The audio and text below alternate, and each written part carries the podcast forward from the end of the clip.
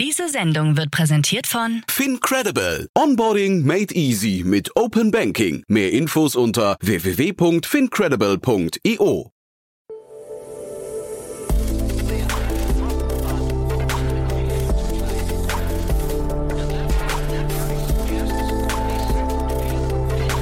Startup Insider Daily. Investments und Exits.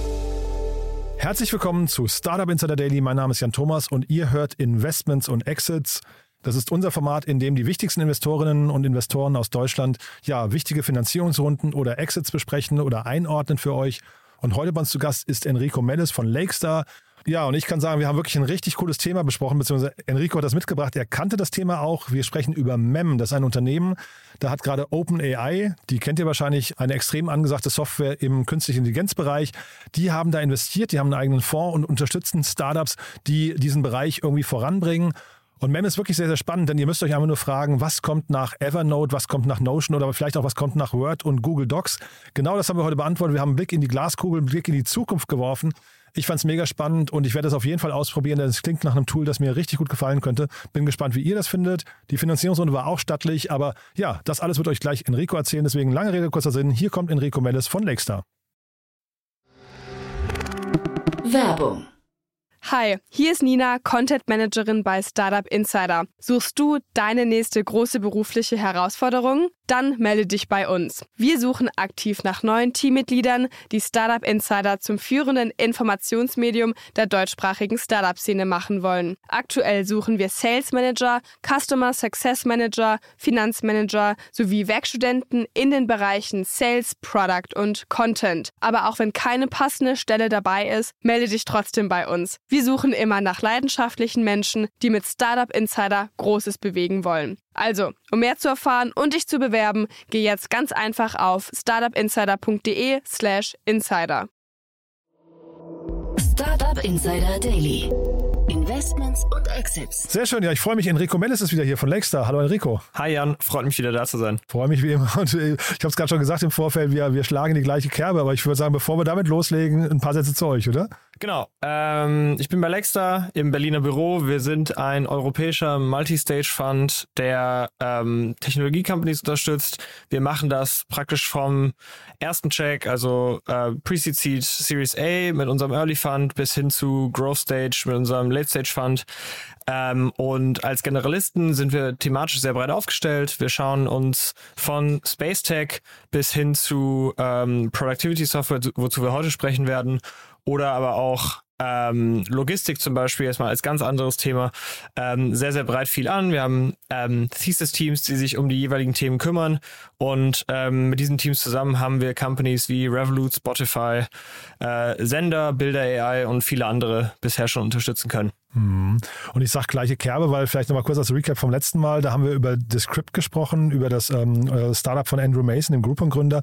Und da gab es damals eine Finanzierungsrunde von OpenAI und heute geht es schon wieder um eine Finanzierungsrunde von OpenAI, aber in ein ganz anderes Thema, ne? Ja, genau. Also ich, ich, ich versuche natürlich zu vermeiden, mich hier wie so eine kaputte Platte anzuhören. Ja, nee, keine Sorge. Aber ähm, genau, aktuell ist im AI-Space wirklich viel los. Vielleicht jetzt auch mal für Zuhörer als Empfehlung. Es gibt einen sehr, sehr coolen Newsletter zu dem Thema, der heißt Ben's Bytes. Äh, können wir vielleicht ja auch, ähm, wenn wir das hier posten, ja. irgendwo mhm. verlinken. Mhm. Ähm, und der kommt praktisch täglich raus und der sammelt einfach alles, was gerade im AI-Space passiert. Ähm, und das ist jeden Tag wirklich eine lange E-Mail, die ist sehr detailliert. Das ist auch viel zum Durchlesen, aber da kriegt man ein Gefühl dafür, wie viel explosionsartige ähm, Gründungen, Tools, Bastler es gerade in dem Space gibt und halt eben, äh, die halt alle sehr interessante Sachen bauen. Und ähm, genau, heute sprechen wir über MEM. Das ist äh, nochmal ein leicht anderer Auswuchs, wie AI sozusagen angewandt werden kann. Und ähm, grundsätzlich ein spannendes, äh, sehr spannendes Thema. Ich nutze die Software auch selber. Ähm, und ja, ich würde sagen, wir können einsteigen. Genau, vielleicht bevor wir damit loslegen. Ich habe mich tatsächlich, dass du mir das geschickt hast, habe ich mich gefragt, weil ich habe damit nicht gerechnet, dass sowas noch kommt. Das Skript war irgendwie für mich einigermaßen greifbar und logisch, weil es eben um die Transkription von Texten geht, letztendlich um, um äh, schnelles Verständnis, äh, äh, Umsetzung von, von Sprache auf, auf Schriftform oder auf Text. Aber äh, hier sind wir jetzt in einem Bereich und dann habe ich mich gefragt, welcher Bereich wird eigentlich irgendwann nicht von AI betroffen? Siehst du irgendwas, was quasi sicher ist vor AI? Ähm, also ich würde sagen, Wahrscheinlich nicht so richtig, aber äh, ist natürlich eine Frage davon, wie, wie lange diese, ähm, wie, wie, wie lange man in die Zukunft schaut. Ne? Also es gibt komplexere Probleme und es gibt äh, näherliegende Probleme. Ähm, wir hatten, glaube ich, in der ersten Folge, als wir darüber gesprochen hatten, das war die Folge zu Stabil äh, Stable Diffusion, also Stability AI. Da hatten wir darüber gesprochen, in welchen Wellen das jetzt funktioniert und ähm, Sprachmodelle sind erst erstmal oder, oder Image ähm, Generation Modelle sind jetzt sozusagen schneller entstanden. Wenn, sobald es dahin geht, wie Replit zum Beispiel, auch eine sehr spannende Company, ähm, mehr oder weniger aus, aus Text-Prompts Software zu bauen oder vielleicht sogar Games, ne? also nochmal eine komplexere Variation davon, ähm, dann ist das sicherlich noch etwas weiter in, in, in Zukunft. Allerdings, ähm, bisher sehen wir schon, äh, was man natürlich oft in Technologie sieht, nämlich so, sozusagen eine, eine Accelerated Curve, ähm, bei der die Neuerungen schneller und, und, und größer werden und dementsprechend ähm, fühlt sich das aktuell auf jeden Fall sehr, sehr rasant an. Total. Ne? Also deswegen, ich habe das, ich, ich, war jetzt hier mit Mem und dann lass uns mal einsteigen, da war ich wirklich sehr überrascht, weil ich das nicht habe kommen sehen.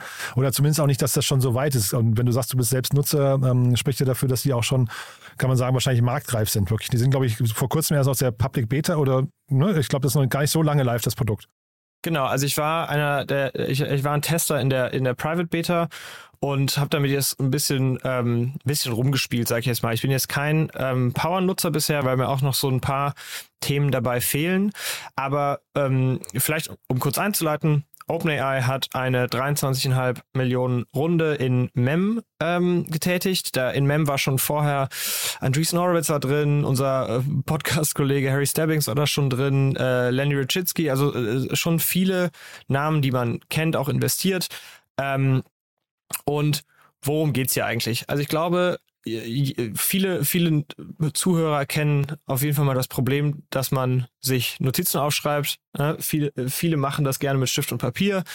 Ähm, über die Jahre hat sich natürlich irgendwie angeboten, das äh, äh mit dem Computer auch äh, zu machen.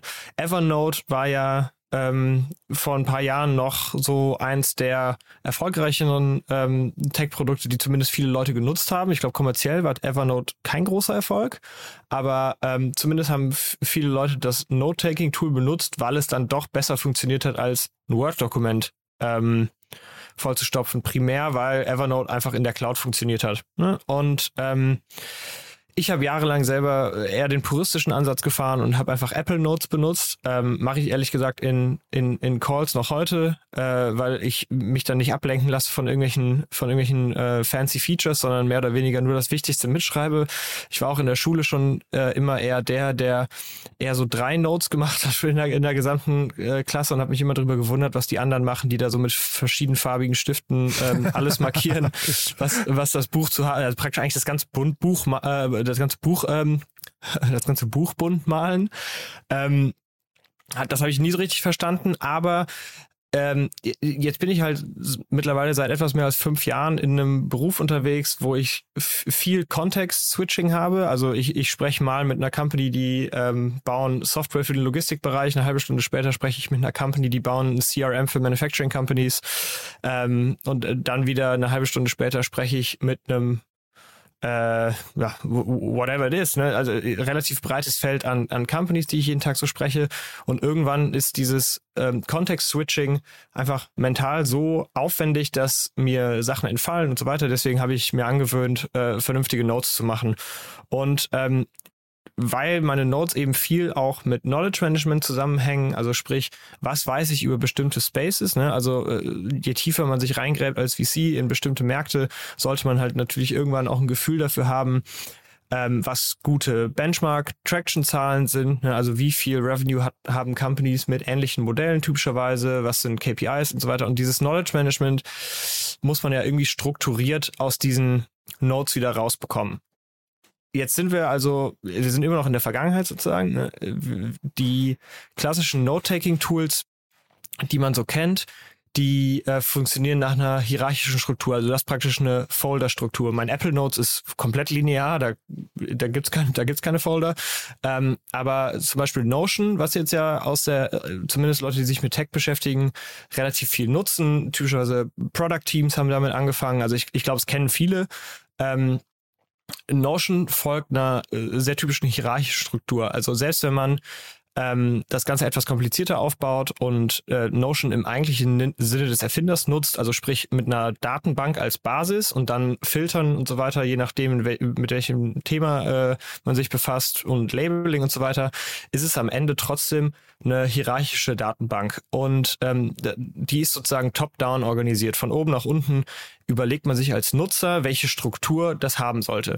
Jetzt hat man aber das Problem, gerade so beim Note-Taking, meistens findet ja Note-Taking da, dabei äh, statt, wenn man eigentlich etwas anderes dabei macht. Ne? Also ob man jetzt einen Film schaut und sich dabei äh, Notizen macht oder einen Podcast hört und sich dabei Notizen macht oder eben ein Telefonat führt, so wie ich das oft mache und sich dabei Notizen macht, will man sich eigentlich mental nicht damit beschäftigen, wohin ähm, in dieser hierarchischen Struktur man jetzt diese Informationen ähm, äh, sozusagen archivieren soll. Und vor allem innerhalb einer Node hast du ja oft Dinge, die eigentlich unterschiedlich archiviert werden müssten. Ne? Ähm, und dieses Problem kostet mentale Kapazität. Äh, das führt dazu, dass man irgendwann eigentlich aufgibt und so ein bisschen sein, seine hierarchische Struktur ähm, etwas zu verwursten lässt. Mhm.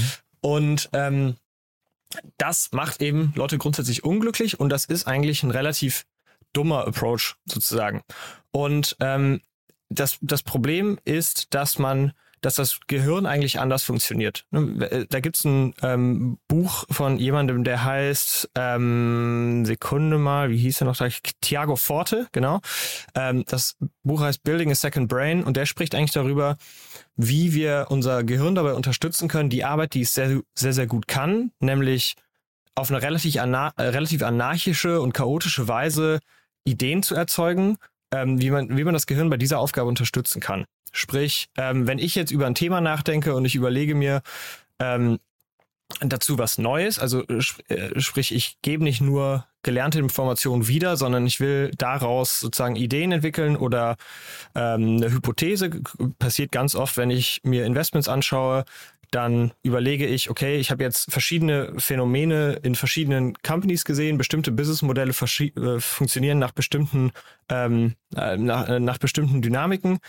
Jetzt kommt eine andere Company in einem anderen Space, aber mit einem Modell, was ich schon mal woanders gesehen habe. Und, und diese Gedankenübungen, diese Themen zu verbinden und daraus sozusagen eine, eine neue Conclusion zu entwickeln, das, da, darin ist das Gehirn sehr, sehr, sehr, sehr gut. Wenn man aber irgendwann so im Informationsüberfluss untergeht, und das geht sicherlich nicht nur mir so als VC, sondern eben ähm, praktisch jedem Knowledge Worker, ähm, geht das mittlerweile so, weil wir so stark bombardiert werden mit den ganzen Tools, die wir haben, die auch alle sozusagen in Silos funktionieren.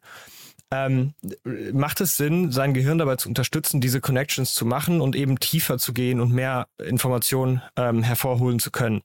Um das zu tun, macht es eben also Sinn, ein Second Brain zu bauen. Und, und das bedeutet in erster Linie erstmal muss ich die Informationen, die ich habe, sammeln, also Capture äh, nennt, nennt Thiago Forte das. Und dann muss ich diese Informationen organisieren. Und das perfekte Tool dafür ist eben nicht ein hierarchisches Note-Taking-Tool, wie, äh, wie Notion das eben ist, sondern ein, eine ähm, Graph-Database. Eine Graph-Database muss man sich visuell vorstellen, wie ähm, so die typische Darstellung äh, eines Netzwerks. Also wenn ich so in so in so 90er Hackerfilmen das Internet dargestellt wurde, in so etwas stümperhaften 3D-Grafiken, dann waren das immer so kleine Knöpfchen, mit, die mit Linien, ganz vielen Linien untereinander verbunden sind. So ungefähr muss man sich das vorstellen. Und jedes, ähm, je, jede Node kann verschiedene dieser Knöpfchen enthalten. Also sprich, wenn ich jetzt ähm, meine Notes mache in der Vorbereitung auf diesen Podcast, dann nenne ich die Node Startup Insider. Heute ist der 11.11. Äh, lieben Gruß an alle, äh, alle Kölner aus dem Rheinland. Ich als Rheinländer blute heute, blute heute sehr, weil ich in Berlin rumhängen muss und arbeiten muss. Ähm, aber dann nenne ich diese Note Startup Insider 11.11. und ähm, schreibe dann erstmal meine Notes zusammen zu ähm, mem.ai, verlinke den Artikel, schaue mir dann an, was Knowledge Management eigentlich aktuell zu bieten hat, schaue mir dann an, ähm, was, wie das eigentlich dazu kam, dass wir diese Tools nutzen, welche Tools populär waren in den letzten Jahren und schreibe mir also alle diese Themen runter. Aber wenn ich jetzt aus meinem, aus den Worten meiner Note Knowledge Management sozusagen eine Note mache, dann kann ich auch sozusagen in dieser Note alles sammeln, was zu Knowledge Management gehört. Das heißt, wenn ich das nächste Mal über Knowledge Management nachdenke, sehe ich unter diesem Begriff alle Notes, inklusive der Note zum Startup Insider und finde so heraus, okay, damals habe ich ja darüber gesprochen mit Jan, kann ich mir die Folge mal wieder anhören.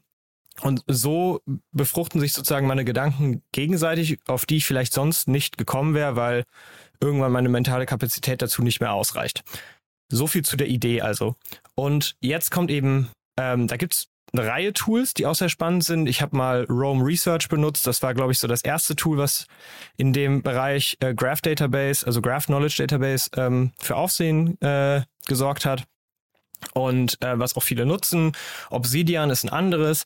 Auch mit Notion kann man mittlerweile bi Bidirectional Links ähm, äh, nutzen und dementsprechend sich auch eine, eine, eine, eine Graph Database bauen jetzt, ähm, das Tool ist dafür nicht primär gemacht und ich glaube, dass, dass, da steckt dann sozusagen die attackierbare Schwachstelle in, an einem Notion, die halt eben ein Mem und so weiter angehen. Und Mem ist eben auf den Trichter gekommen, dass AI, gerade sozusagen Sprachmodelle, also Sprachverständnis, Sprachverarbeitungs- und Sprachgenerationsmodelle extrem dabei helfen können, diese Nodes noch besser zu machen. Ne? Also wenn ich jetzt zum Beispiel einen Artikel finde, ähm, den TechCrunch-Artikel, den du mir geschickt hast ist in, im Vorfeld, ähm, darüber, dass OpenAI eben die Runde in MEM geleadet hat, dann kann ich den ähm, sozusagen erstmal capturen, dann kann ich mir den von MEM zusammenfassen lassen. Also MEM hat dann sozusagen eine Integration mit einem AI-Modell, was sozusagen mir eine, eine Summary zusammenstellt aus diesem Artikel. Den kann ich dann mit Tags versehen. Auch da könnte man, aktuell noch nicht, aber da könnte man sich auch vorstellen, dass irgendwann MEM versteht, wie meine gedankliche Ordnung eigentlich ist und mir sozusagen Vorschläge gibt, welche, welche ähm, Nuggets sozusagen in diesem einzelnen Artikel ich, ich labeln könnte und kann daraus dann auch wieder mit einem Prompt ähm, weiteren Text erstellen. Ne? Also ich kann sozusagen dann anfangen zu schreiben, ich will jetzt einen Artikel schreiben über Knowledge Management Tools und kann dann dem, dem ähm, kann in MEM dann auch sozusagen den ähm, Prompt abgeben, dass ich auf diesen Artikel verweisen möchte und der, das schreibt sich dann so praktisch wie von selber. Ne? Also es geht darum, das Note-Taking nochmal deutlich einfacher, intuitiver und vor allem accelerated darzustellen.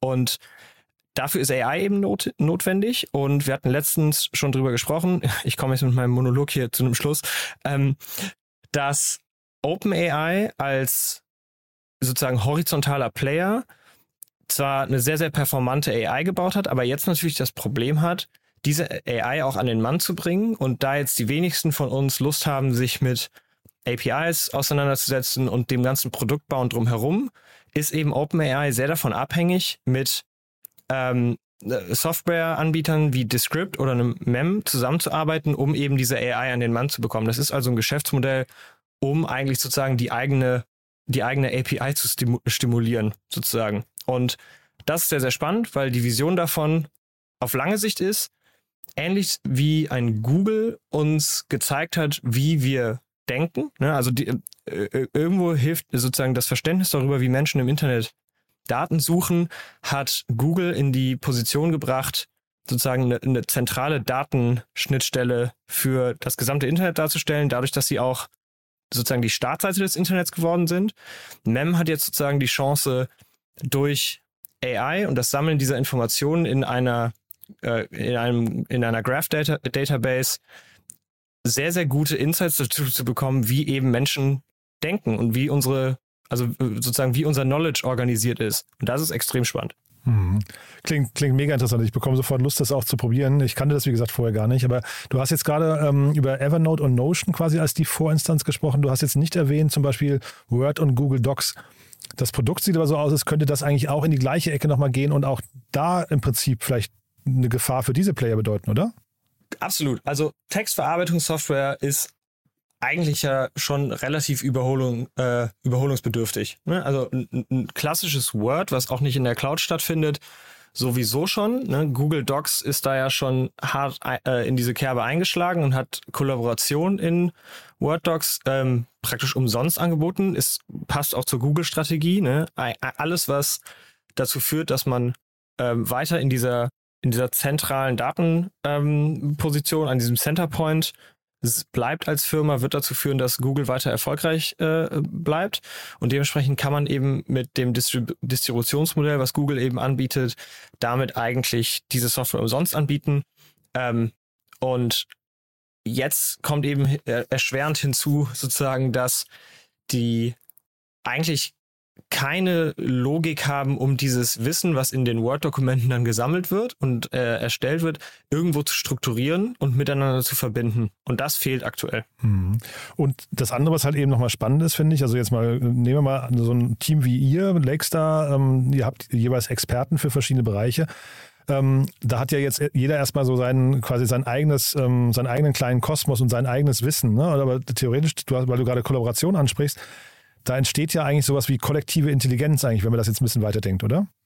Ja, genau, richtig. Also wenn man MEM dann anfängt auch als Team zu benutzen, kann man natürlich auch an, am, äh, an, am Wissen der anderen teilhaben, ohne deren Hierarchie verstehen zu müssen. Ne? Also ich kann sozusagen auch, auch sehen, hat schon einer meiner Kollegen mal über Knowledge Management nachgedacht und dann werde ich verlinkt zu meinem Kollegen Lukas, der sich Space Tech anschaut und lande auf einmal in einem ganz anderen Rabbit Hole kann das aber sozusagen immer noch für meine Zwecke benutzen. Und ähm, das ist extrem spannend, ist nämlich ein Riesenproblem, was wir ähm, als, als VCs auch spannend und, und, und als lösbar, äh, also wir, wir hoffen, dass das lösbar ist, nämlich Knowledge Management in großen Firmen. Ne? Also ähm, Atlassians Confluence oder Notion waren ja schon so erste Schritte, um Companies dabei zu helfen, ihr Knowledge zu organisieren und das funktioniert eben aus den eben schon erklärten Gründen nicht. Ne? Diese, diese top-down-hierarchische Struktur fordert dich sozusagen immer, dir erstmal zu überlegen, wo,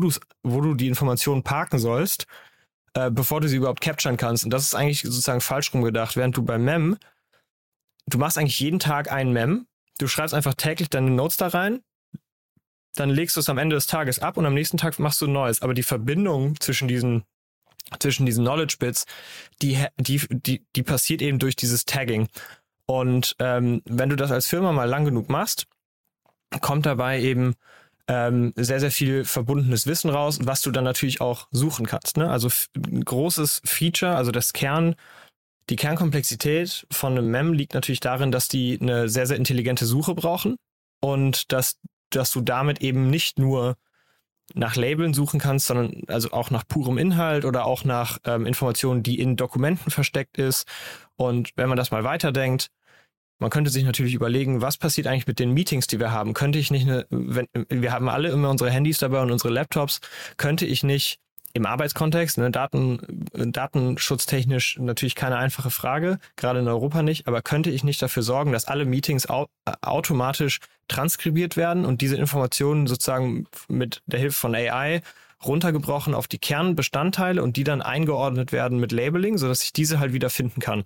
Und wenn ich dann noch verstehe, was ist ein To-Do aus einem Meeting und was ist ein Knowledge Nugget und die dann sozusagen richtig labeln kann, dann ist das auch noch damit verbunden, dass eben niemand damit mehr Arbeit hat, sondern dass alles automatisch passiert. Und ich glaube, das ist die große Vision, auf die Investoren beim MEM setzen und auf die ich beim MEM auch ehrlich gesagt hoffe, weil das Problem, äh, ich würde mich freuen, wenn es mir jemand abnimmt. Hochinteressant finde ich, ja. Und das, das Spannende beim Tagging finde ich ja nochmal, also momentan, ich weiß nicht, kennst du wahrscheinlich auch, wenn man, man, selbst wenn man mit Text arbeitet, du vertext einen Text, aber ähm, du findest vielleicht ein halbes Jahr später raus, dass es noch ein weiteres Tag gibt, was du eigentlich einführen möchtest und dann kannst du ja nicht mehr alle Artikel, die du jemals geschrieben hast, durchgehen, um zu gucken, ob die zu diesem Tag eigentlich auch noch passen. Ne? Und, und theoretisch könnte ja so eine Software AI gestützt eigentlich in Realtime permanent deine Texte durchgehen und einfach prüfen, ist, ist da jetzt was dazugekommen, was dich vielleicht auch noch, äh, was auch noch vertaggungswürdig ist.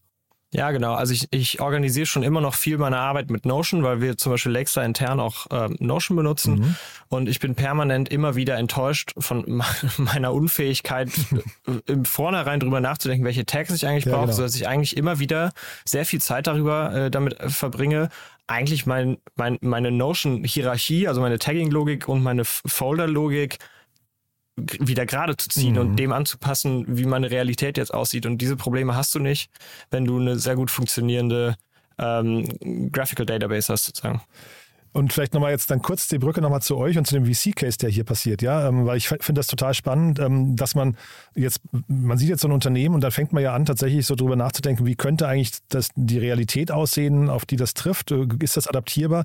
Und du hast vorhin, äh, glaube ich, das hast du, glaube ich, attackierbare Schwachstelle genannt, wenn ich es richtig in Erinnerung habe, ne? wo du gesagt hast, da gehen die rein. Ähm, also das zu identifizieren ist ja hochgradig spannend, spannend. Wie macht ihr das? Und dann in welchen Systemen siehst du jetzt diese attackierbaren Schwachstellen? Du hast jetzt, eine, wir haben jetzt Evernote genannt ähm, äh, und Notion, dann haben wir gerade die äh, Word- und äh, Doc-Welt genannt. Das ist aber eigentlich ein ganz anderer Bereich, würde ich sagen, theoretisch. Ne? Von, den, von den Einsatzgebieten Knowledge Management an sich im Unternehmen ist nochmal ein anderer Bereich, da hast du Atlassian äh, genannt. Ist der Markt so groß, über den wir hier gerade sprechen? Der Markt, grundsätzlich ist der Markt, glaube ich, sehr, sehr groß. Ich glaube, was wir, äh, der Markt wird oberflächlich klein eingeschätzt, weil aktuell der Software-Spend auf Note-Taking-Tools natürlich klein ist. Wenn man jetzt aber das Ganze andersrum denkt und man sagt, wie groß ist eigentlich der Software-Spend für jegliche Form von Knowledge Management Tools, ne, so, sobald du dann nachdenkst über in, in, Intranet-Tools und so weiter, also Atlassian mal als Beispiel, Confluence, aber da gibt's eben auch noch, noch, noch viele andere, dann ist dieser Markt auf einmal deutlich größer und den zu attackieren ist dann wiederum sehr, sehr attraktiv. Denkt man mal auch dann nochmal eine Ecke weiter. Welche, ähm, welchen Einfluss haben dann eigentlich noch Tools wie die Microsoft Office Suite na, meines Erachtens einen deutlich geringeren und es ist auch der deutlich interessantere, der deutlich interessantere äh, interessantere Ent Entry Point.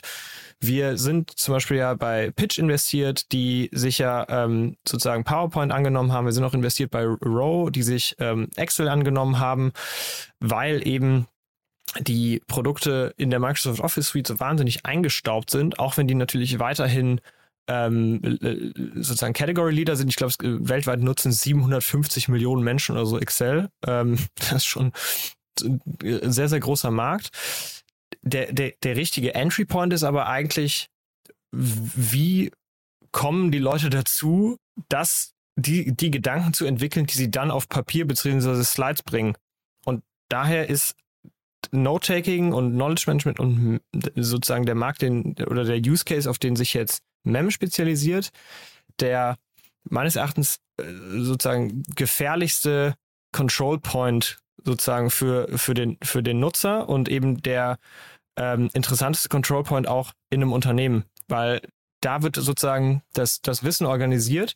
Und das Spannende ist, und das ist vielleicht der, der, der, der letzte Punkt dazu, wenn wir uns Tools anschauen, ähm, in denen Nutzer eben viel Zeit verbringen und gerade ähm, Note-Taking, Notion ähm, oder auch ein Mem zum Beispiel sind ähm, typischerweise diese Tools, dann schauen wir nach Easy Entry und High Ceiling. Ne? Also Easy Entry ist, es ist relativ einfach damit anzufangen. Ne? Also auch mit Excel kann ich ich öffne das und ich kann damit relativ schnell Graphen bauen und einfache Formeln benutzen, aber die Mastery of Excel ist immer noch sehr, sehr weit weg. Ne? Also ich bin heute immer noch kein Excel Pro, to be honest.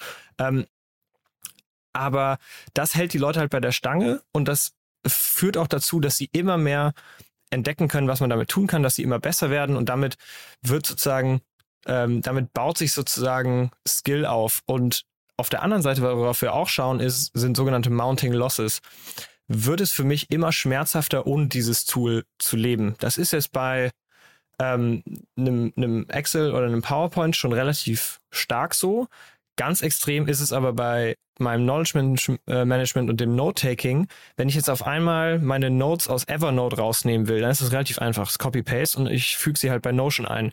Wenn ich aber meine Notes aus einem Mem rausnehmen will, dann sind die ja sozusagen nach, nach dem MEM-Prinzip verlinkt. Mhm. Und eigentlich ist das ja nur chronologisch Text runtergeballert, mhm. den ich mir dann Spannend. eben auf einer Tagging-Logik ganz anders anschauen mhm. kann. Und so sind diese Tools eben extrem captive und daher ist dieser Markt auch wirklich sehr spannend.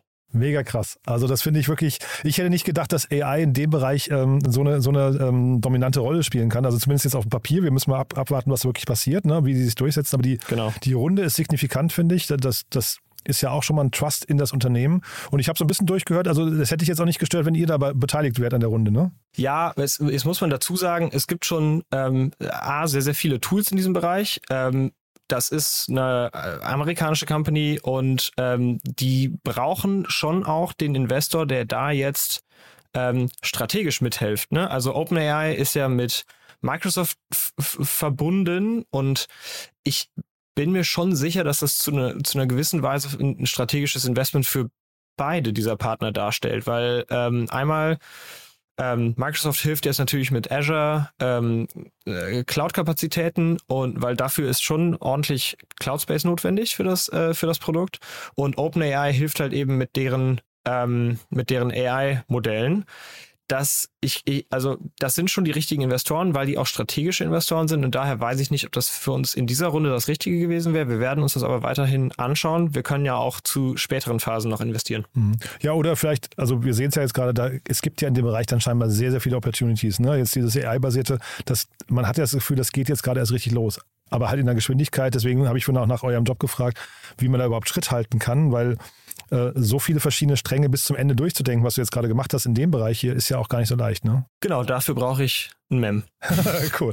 Schönes Schlusswort, Enrico. Hat mir echt großen Spaß gemacht. Ähm, wer darf sich bei dir melden? Wahrscheinlich jeder, der in dem Bereich unterwegs ist, ne? Also irgendwie AI, genau. Power Tools oder Technologie? Grundsätzlich können sich alle Tech-Gründer bei uns melden und ähm, wenn es dann nicht meine, wenn es dann nicht mein äh, Steckenpferd ist als Thema, zum Beispiel Space Tech, kriegt dann Lukas aus meinem Team. Ähm, ich werde das auf jeden Fall dann äh, relevant weiterverteilen. Ganz, lieben Dank, Enrico, und ja, dann bis zum nächsten Mal. Und äh, sorry, dass es mit Fasnacht nicht geklappt hat, ja. Ja, das, ja aber tja, da muss man mit leben. Ne? Ich, ich höre jetzt gleich zum Abendessen laut Karnevalsmusik. okay, dann viel Spaß dabei. Danke, dass du da warst. Ne? Danke sehr. Bis dann. Ciao, ciao. Werbung. Hi, hier ist Moritz, Marketing und Growth Manager bei Startup Insider. Wenn du über die verschiedensten Themen immer auf dem neuesten Stand sein möchtest, dann empfehle ich dir auf jeden Fall unsere Newsletter auszuprobieren. Von unserem täglichen Morning Briefing Startup Insider Daily zu unseren themenspezifischen Newslettern wie Krypto und Web3, Investments und Exits oder KI Kompakt bist du mit unseren Newslettern immer top informiert. Falls du interessiert bist, kannst du dich jetzt ganz einfach kostenlos anmelden und zwar unter startupinsider.de/slash insider.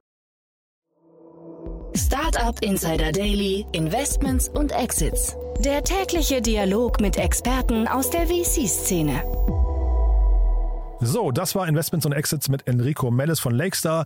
Ich hoffe, es hat euch Spaß gemacht. Ich fand es ein super cooles Thema. Enrico hat das wirklich super rübergebracht. Auf jeden Fall ein Tool, das ich mir anschauen werde, habe ich ja vorhin schon gesagt. Vielen Dank an euch fürs Zuhören. Vielen Dank für euer Interesse. Wenn euch gefällt, was wir hier tun, wie immer, bitte empfehlen uns doch gerne weiter. Wir freuen uns zum einen immer über ja, nette Nachrichten auf Apple Podcasts. Da könnt ihr uns bewerten und uns dabei helfen, diesen Podcast bekannter zu machen. Und oder wenn ihr vielleicht im bekannten Freundes- oder Arbeitskolleginnen- Kollegenkreis diesen Podcast weiterempfehlen könntet. Vielleicht kennt ihr jemanden, der sich für MEM begeistern könnte. Ja, dann empfehlen uns doch gerne weiter. Dafür schon mal vielen Dank an euch und ansonsten euch einen wunderschönen Tag. Nachher kommen weitere tolle Interviews oder ansonsten sage ich bis morgen zur gleichen Zeit an gleicher Stelle. Vielen Dank. Bis dahin, alles Gute. Ciao, ciao.